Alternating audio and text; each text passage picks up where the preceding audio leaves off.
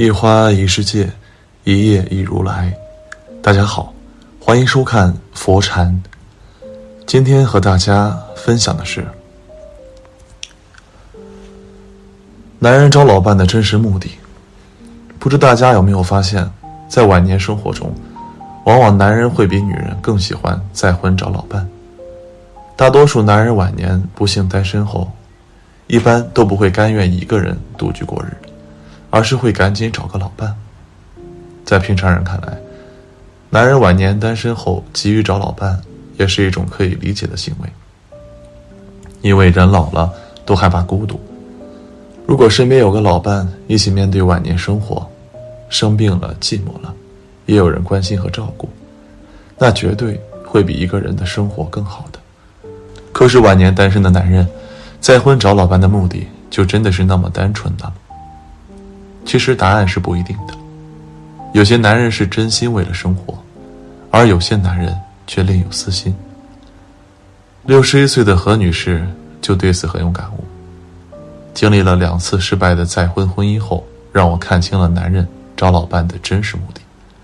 下面就来听听何女士的再婚故事。讲述人：何女士。今年六十一岁的我。本该是一个在家享受天伦之乐好多年的退休老人，可是退休已经后的这六年时间里，我的生活却过得很悲催。我的前半生还算是幸福的，嫁给了一位疼我爱我的丈夫，也生育了很优秀的一儿一女，而我也有一份还不错的工作。那时候的生活都是很顺利和幸福的，但是，在我五十二岁那年。这样的幸福生活，却被打破了。比我大五岁的丈夫，原本再过三年就可以和我一起退休的，结果一场意外却带走了他的生命。从此我就过上了守寡的生活。老伴走后，原以为我可以很坚强，可以适应这样的单身生活，但是随着儿女各自成家搬出去后，我就破防了。虽然那会儿每天都按部就班的上班，下班后也会用各种兴趣爱好丰富自己的生活，但是每当夜深人静回到家，或者休息放假，一个人独自在家时，这孤独感却让我有点难以承受。尤其是我生病了，子女又不在身边，只能靠我一个人独自面对时，我真的感觉自己很没有安全感。煎熬了几年过后，我退休了，就马不停蹄的跑去儿子家生活，以为和儿子一家三口生活在一起，我会得到更多关怀和温暖。谁知三代人生活在一起，就像一场灾难一样，日常生活各种不和。虽然儿子儿媳挺孝顺我，我也很小心翼翼的和他们共处，但还是免不了各种代沟和矛盾。同住没一年，我还是选择回家独居。而一个人独居后，我也没闲着，因为我觉得自己还不算老，就想再婚找个老伴依靠，这样我的晚年生活也不至于孤苦伶仃。就这样，我很快就通过相亲公园认识了第一个对象，他叫老赵，跟我前夫同龄，老伴去世多年，退休金高达六千元，而其余的很多条件都跟我前夫一样，人长得还不错。有儿女，有房子，并且儿子早早就分家独立生活了。我觉得老赵各方面都还不错，大概谈了两个月不到，我就选择嫁给老赵。不过老赵很独特，不想领证，说真心在一起就行。我当时也是被他给痴迷住了，他说什么我都愿意的那种。而我们搭伙后的生活一开始也很和谐，幸福。我出力负责家务活，老赵就出钱负责家庭一切开销。老赵每个月给我两千六百元生活费，用于买菜做饭和支付一些水电燃气费。我们就两个人生活，这些钱花起来也是足够的。有时候，有时候还能剩下不少钱，而我也不会浪费，都会把这些钱存在自己卡里，当做一种储蓄，以备往后有啥不时之需。原本这样的生活模式还是很不错的，结果才不到三个月，老赵突然要求 AA 制，每个月他只会给我一千三百元，剩下一半要我自己掏腰包。当时我有点不满，觉得他出钱我出力已经很公平了，如今要 AA 制就失去了平衡。但是觉得都是夫妻了，为了生活和谐，我还是选择顺从老赵。可是老赵自从 AA 之后，他还是像个皇帝一样。啥也不帮忙干，叫他摘个菜、倒个垃圾，都要求爷爷、求菩萨似的。有时候还喜欢使唤我，替他跑腿、接送他孙子，或者去回来老家搞卫生等等。不仅如此，老赵的脾气也越来越坏，一言不合就大大咧咧的责骂我。我在这个家一点话语权都没有，只要提点意见，总是会被老赵塞回来。面对这样的不公平婚姻，我煎熬了八个月，最终选择散伙。回归单身半年后，经朋友介绍，我认识了第二位对象老周。有过一次失败的经历，我这次比较谨慎，和老周谈了很久。我们从认识到确定关系，大概谈了五个月。在这期间里，老赵给我印象就是一种好男人的标准。老周很听我的话，每次约会都要做决定的事。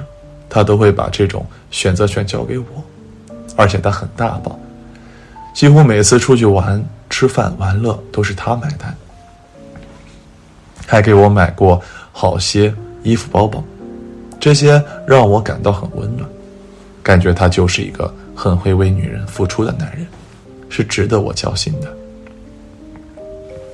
于是，第五个月的时候，我就答应了老周，愿意做他的再婚老伴。我没有举行什么仪式，同居不久就领了证，一起生活后也是我出力他出钱的生活模式。甚至老周也依旧很大方，啥都不让我掏腰包。我以为老周就是我余生的依靠了，可是不久之后，我却发现老周和老赵都是一个德行的男人。娶我进家门，虽然出钱给我过生活，但却还是把我当保姆一样，什么都使唤我去做。老周一开始还是会主动帮我做点家务，后来呢就不干了。看我干死累活的忙着，他都不会动一下，每天就到处乱跑，到饭点才回来吃饭，吃饭还很挑剔，总爱说我几句。他家那头的事情也常常让我去做。他女儿生二胎要我过去伺候，而且也没钱给我，在他女儿家住的那一个月里。很多花销都是我自己掏腰包的。后来从他女儿那边回来，老周看我很会照顾人，又把他四岁多亲孙子带回家里来，让我帮忙照顾。我以为家里有个小孩，老周能帮忙分担点家务，谁知他除了帮忙带带孩子以外，其余照旧还是我打理，这搞得我很累，又要带娃，又要做家务。有时候忙起来，看到老朱在沙发上躺着玩手机，等着吃饭，我又十分怄气。凭什么我们女人家就要这么苦命？为此，我曾跟老周闹过脾气，可老周却是这样的态度：我花钱生活，你就得出力伺候我。大概生活了两年吧，我实在受不了这种不公平，于是选择结束了这段婚姻。虽然跟老周姐领了证。并且他也没有提出 A A 制，但是我还是对这样的婚姻不满意，因为我觉得我应该是一个伴侣，而不是男人的保姆。通过何女士这两次失败的再婚经历，我们可以看清楚男人再婚找老伴的真实目的，无非就是以下三种：一，找一个不用支付报酬的保姆。过了六十岁的男人找到老伴就是一举两得。既找到了老伴，又找到免费的保姆。不仅老伴会洗衣做饭，而且会收拾家里面的卫生。无论白天还是晚上，忙里忙外都是没有报酬的义务劳动，并且老伴会提升觉悟到为荣辱与共大家庭付出的高度，老伴就会任劳任怨。过了六十岁的，就可以成天到晚悠哉悠哉。想在家里面多待会儿，就在家里面多待会儿；想去外面多玩会儿，就去外面多玩会儿。反正有老伴全天候伺候，在自我感觉惬意的同时，儿女照样也会减轻了养老的负担，晚年的质量伴随着找到老伴就会大幅度提升。二，冲着老伴退休后随之而来的退休金。过了六十岁的男人，倘若拥有退休金，寻找有退休金的老伴就会在物质方面锦上添花；否则，寻找有退休金的老伴就会在物质方面雪中送炭。伴随成为名副其实的夫妻，既可以在晚年生活方面宽裕，又能够给儿女多留一些财产。最起码不用再伸手向儿女要钱了。跟老伴在经济方面就会实现自给自足，找老伴为辅，解决经济问题为主。三、增加卧室的人气。寻找老伴就可以名正言顺的同床共枕，领结婚证就会被婚姻法认可，举办婚姻就是被亲朋好友公认。找到老伴就意味着告别独守空房的无奈。生活环境就会发生质的改变，老伴不仅会知冷知热，而且会嘘寒问暖，最起码老伴可以铺床以及暖被窝，卧室的人气就会相比独守空房的时候大幅度提升，甚至可以用日新月异攀升来形容。白天跟老伴相处会其乐融融，晚上跟老伴相处会有滋有味。寻找老伴在打发寂寞方面是一劳永逸，即便不刻意通过去公园或者屋檐下扎堆砍大山消除寂寞，也不会感觉到丝毫的寂寞。